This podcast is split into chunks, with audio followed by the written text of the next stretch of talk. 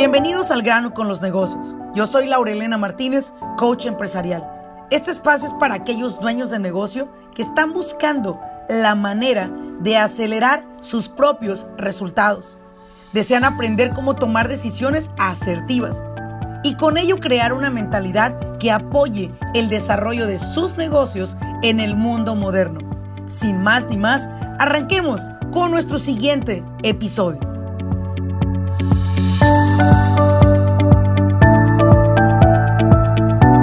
Tal? Bienvenidos a un episodio más de Al grano con los negocios con tu servidora Laurelena Martínez. La pregunta del día de hoy es, ¿cuánta fortuna más la energía piensas gastarte queriendo derrotar a tu competencia para ser tú quien va a liderar tu industria? Y bueno, creo que ya te has dado cuenta que hoy en día no se trata de derrotar competencias, no se trata de bajar los precios para que los clientes vayan contigo, sino hoy, actualmente, se trata de algo más. Pero ¿qué es, jodido? ¿Qué es? Bueno, pues vamos a descubrirlo en este tema de este episodio, ¿no? Porque es mi punto de vista y voy a respetar muchísimo los puntos de vista de todos los que van a escuchar este episodio. Y es el hecho de que veo muchas personas sacrificando sus ganancias, bajando sus precios, claro. Veo personas entregando un producto de una calidad horrible, nefasta, de baja calidad, su producto, por tal de que, de chingarse a la competencia, pues, de, de dominar tú, ¿no? Y posiblemente a lo mejor dominas en el precio, posiblemente tú eres la persona que das más barato, pero aún así te has dado cuenta que no has generado la riqueza que has estado buscando en tu negocio y que todavía súmale que no tienes la libertad que planeaste cuando emprendiste este negocio.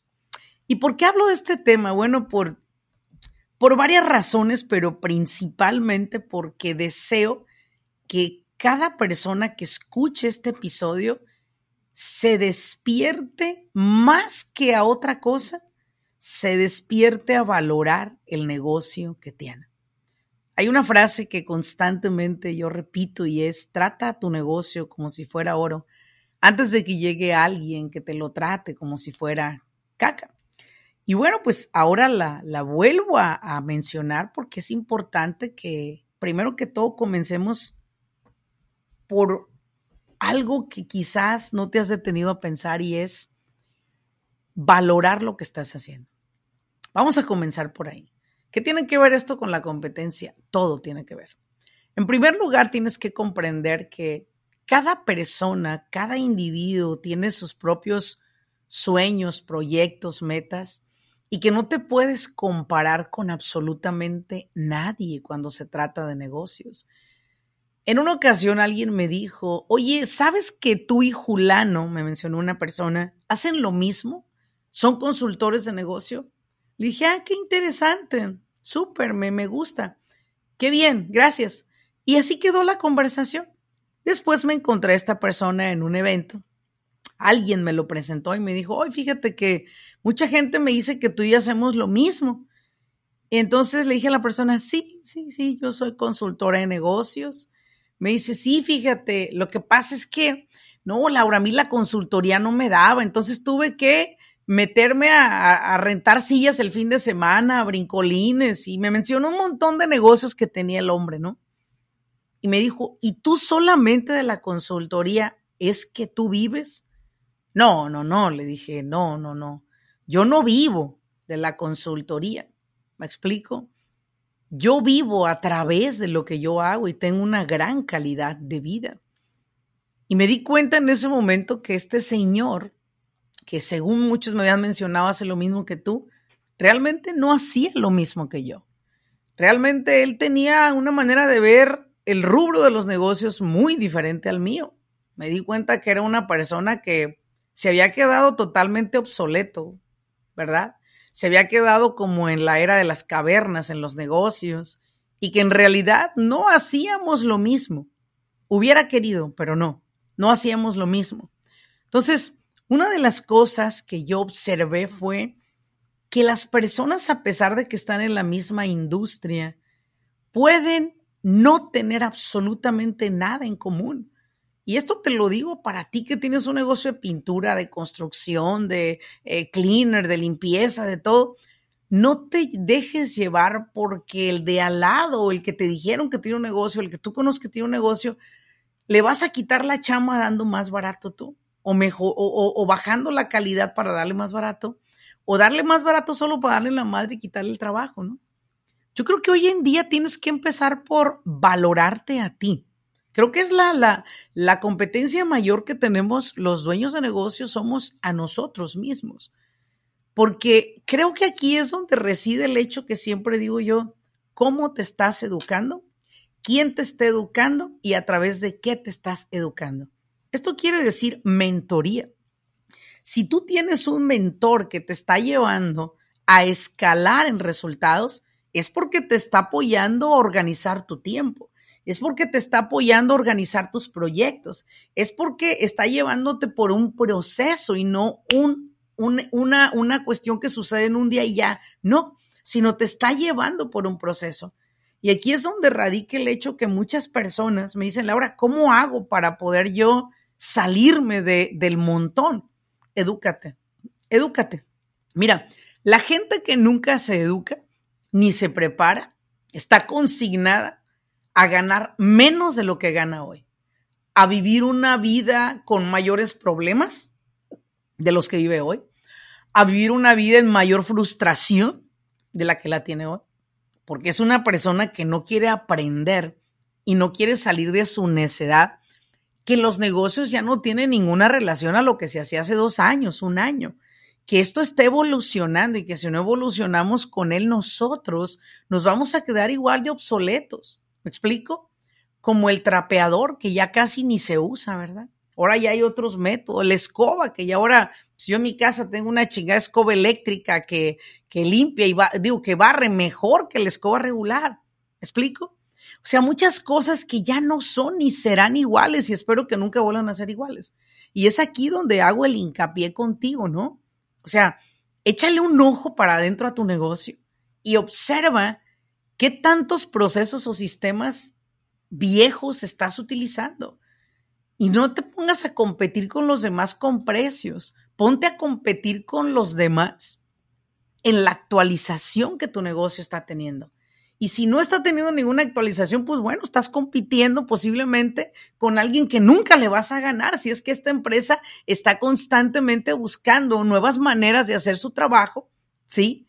De seguir creciendo como, como empresa, de seguir evolucionando y tú sigues haciendo lo mismo. Entonces, vamos a ver varios puntos. El primero, ¿por qué dejar de competir con los demás? Y mejor, comenzar nosotros a ser líderes en la industria. ¿Y cómo se llega a ser líder en la industria? Bueno, lo que yo sé y lo que yo he practicado con mi empresa y con las de mis clientes es ofrecer un excelente servicio al cliente. Darle respuesta a las personas, contestar la llamada de las personas responder los textos de quienes te están buscando. Y creo que en muchas ocasiones, puesto que estamos solos en nuestra empresa y no tenemos quien nos mande ni un socio a quien, a quien, a quien presentarle un reporte, pues haces lo que tú quieres.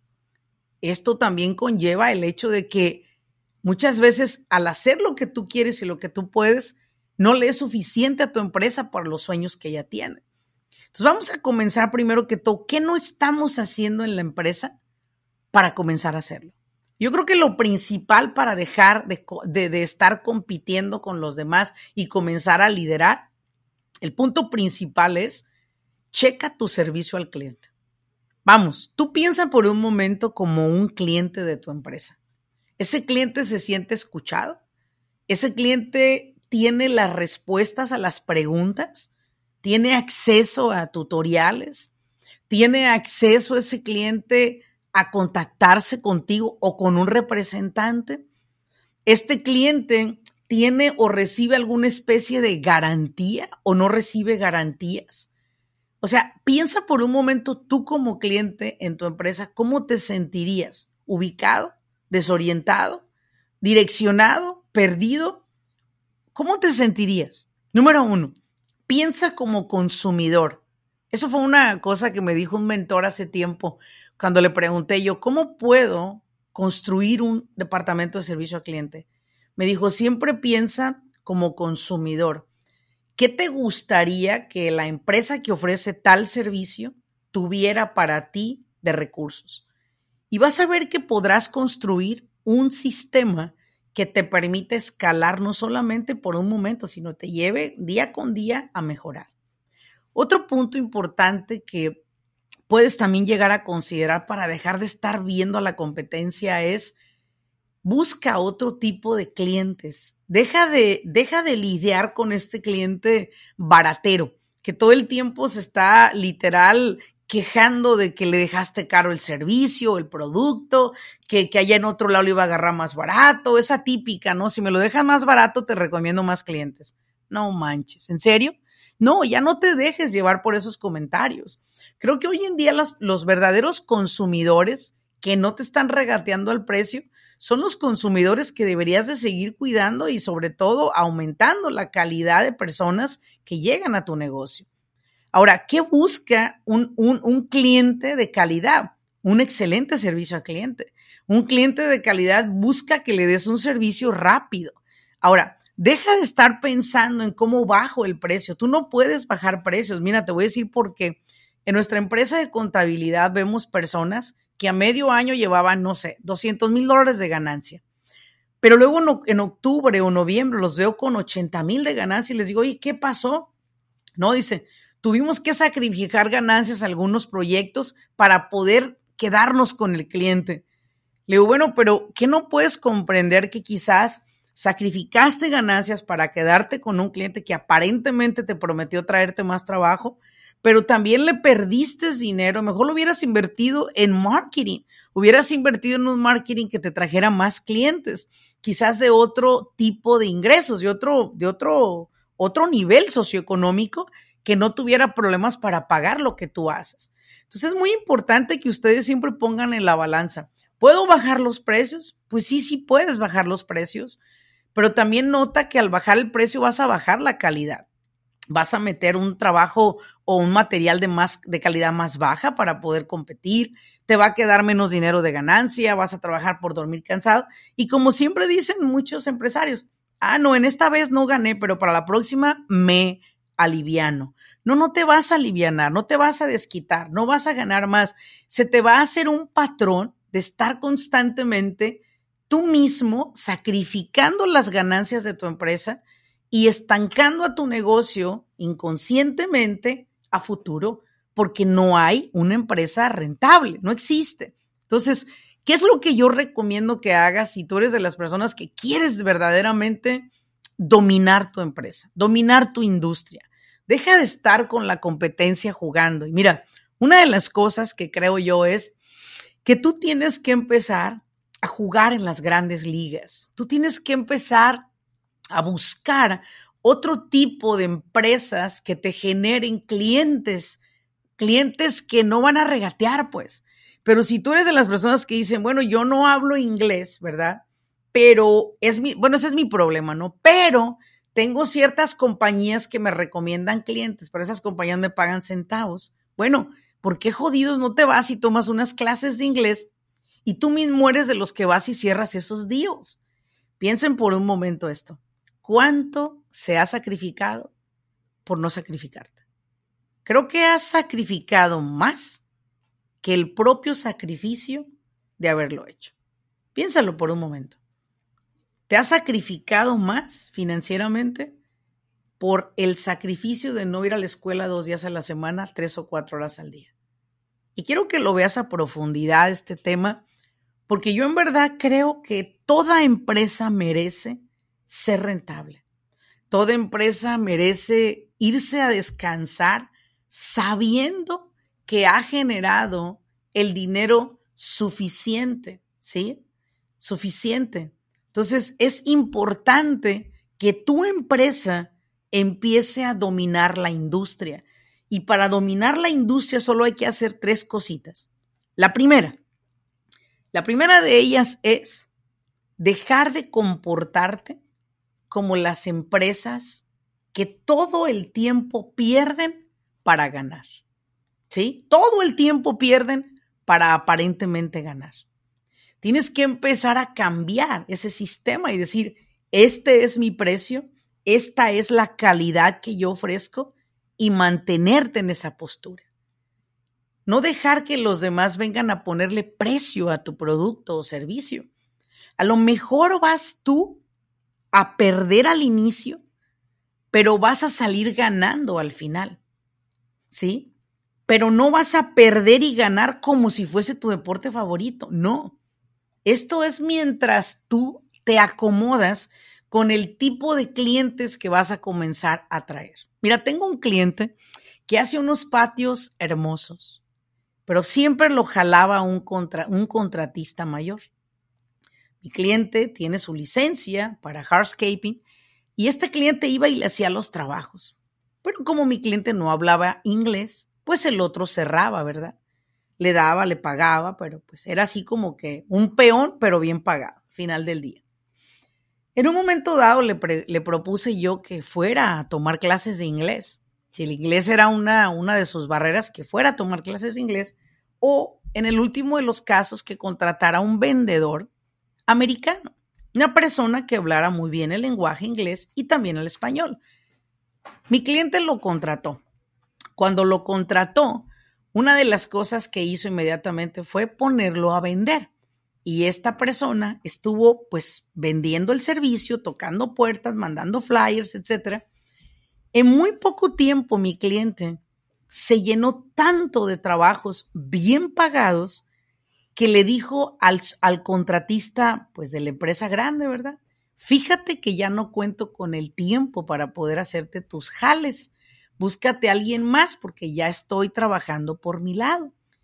Dijo, no, no hagas eso, mira que los gringos te van a ver lo tonto, que la gente, los clientes no te van a querer pagar. Le pintó todo el cuento difícil, cosa que no era verdad.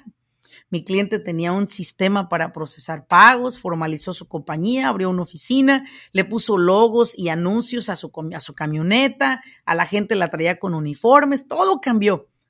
Y también cambiaron sus ingresos.